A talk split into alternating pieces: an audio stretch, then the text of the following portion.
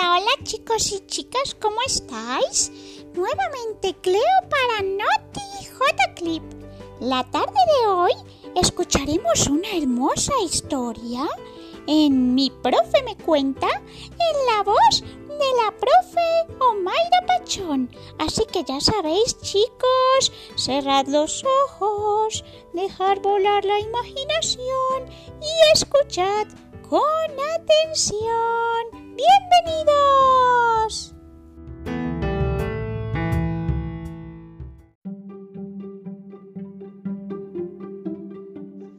El monstruo del lago. Érase una vez una preciosa muchacha llamada Untombina, hija del rey de la tribu africana.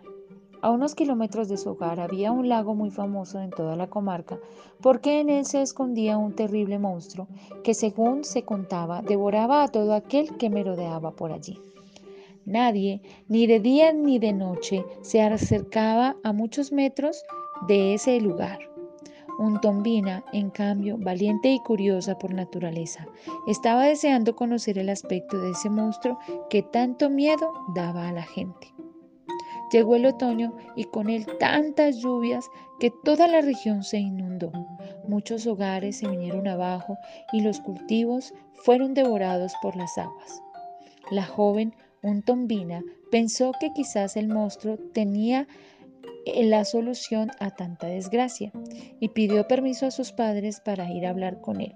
Aterrorizados, no solo se negaron, sino que le prohibieron terminantemente prohibido que se alejara de la casa. Pero no hubo manera. Utombina, además de valiente, era terca y decidida. Así que reunió a todas las chicas del pueblo y juntas partieron en busca del monstruo. La hija del rey dirigió la comitiva a paso rápido y justo cuando el sol estaba más alto en el cielo, el grupo de muchachas llegó al lago. En apariencia todo estaba muy tranquilo y el lugar les parecía encantador. Se respiraba aire puro y el agua era transparente, dejaba ver el fondo de las piedras y de la arena blanca. La caminata había sido tan dura y el calor tan intenso, así que nada les apetecía más que darse un buen chapuzón. Entre risas se quitaron la ropa, las sandalias y las joyas y se tiraron de cabeza. Durante un buen rato nadaron, bucearon y jugaron a salpicarse unas a otras.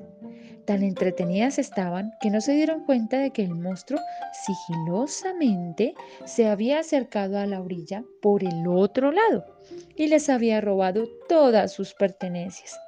Cuando la primera de las muchachas salió del agua para vestirse, no encontró la ropa y avisó a todas las demás de lo que había sucedido. Asustadísimas comenzaron a gritar y a preguntarse qué podían hacer. No podemos volver desnudas al pueblo. ¿Qué vamos a hacer? Se acercaron al lago y en fila comenzaron a llamar al monstruo. Entre llantos le rogaron que les devolviera la ropa. Todas menos Utombina, que como hija del rey se negaba a humillarse y a suplicar nada de nada. El monstruo escuchó las peticiones y asomándose la cabeza comenzó a escupir prendas, anillos, pulseras que las chicas recogieron rápidamente. Devolvió todo lo que había robado, excepto las cosas de la orgullosa Utombina.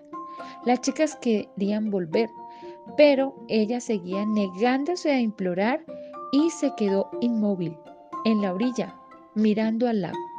Su actitud consiguió enfadar al monstruo, que en un arrebato de ira salió inesperadamente del lago y de un bocado se la tragó. Todas las jovencitas volvieron eh, presas del pánico y corrieron al pueblo para contar al rey lo que había sucedido. Destrozado por la pena, decidió actuar reclutó a su ejército y lo envió al lago para acabar con el horrible monstruo que se había comido a su niña. Cuando los soldados se negaron,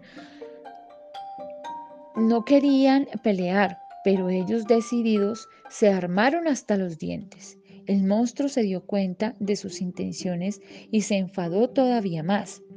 A manutazos empezó a atrapar los hombres de dos en dos y a comérselos sin darles tiempo de huir.